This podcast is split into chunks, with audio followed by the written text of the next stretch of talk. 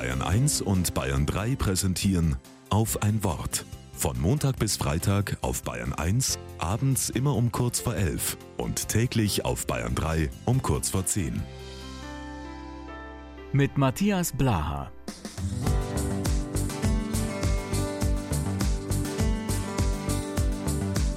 Der jüdische Religionswissenschaftler David Flusser hat sich intensiv mit dem christlichen Glauben beschäftigt.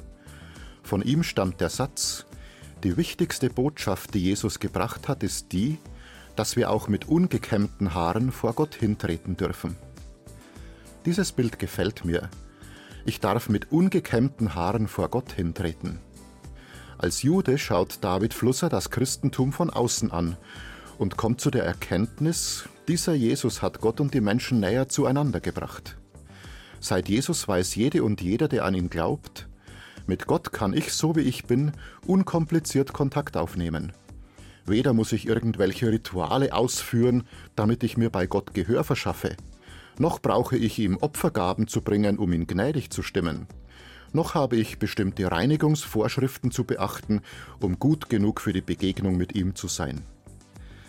Gott kennt mich und er mag mich so, wie ich bin.